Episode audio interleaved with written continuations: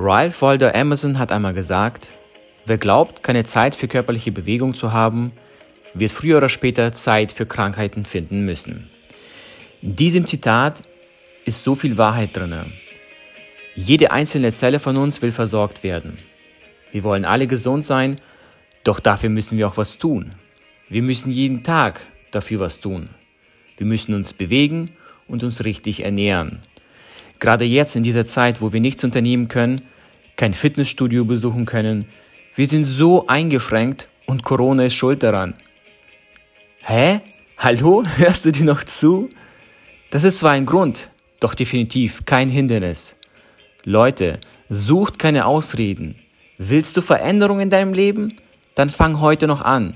Geh raus und beweg dich oder steh jeden Tag etwas früher auf und nimm dir Zeit für dich. Mache dir einen Plan. Fang einfach an und mache dir Gedanken. Nimm dir jetzt ein Blatt Papier und schreib es dir auf. Mach etwas. Mann, das ist doch dein Leben. Das Einzige, was du hast. Es ist deine Zeit, die so begrenzt ist wie nichts auf dieser Welt. Und das ist dein Erfolg und dieser liegt voll und ganz in deinen Händen. Für mich ist Gesundheit und Fitness nicht selbstverständlich, genauso wie viele andere Dinge im Leben. Und verdammt, wir haben doch nur ein Leben. Und da denke ich immer an meinen Mentor und Lehrer Patrick Heitzmann, der immer sagt, wir Menschen haben eigentlich zwei Leben.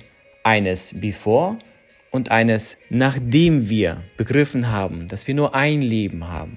Also Leute, bleibt gesund, aber bitte sucht keine Ausreden und fangt an zu denken und zu handeln.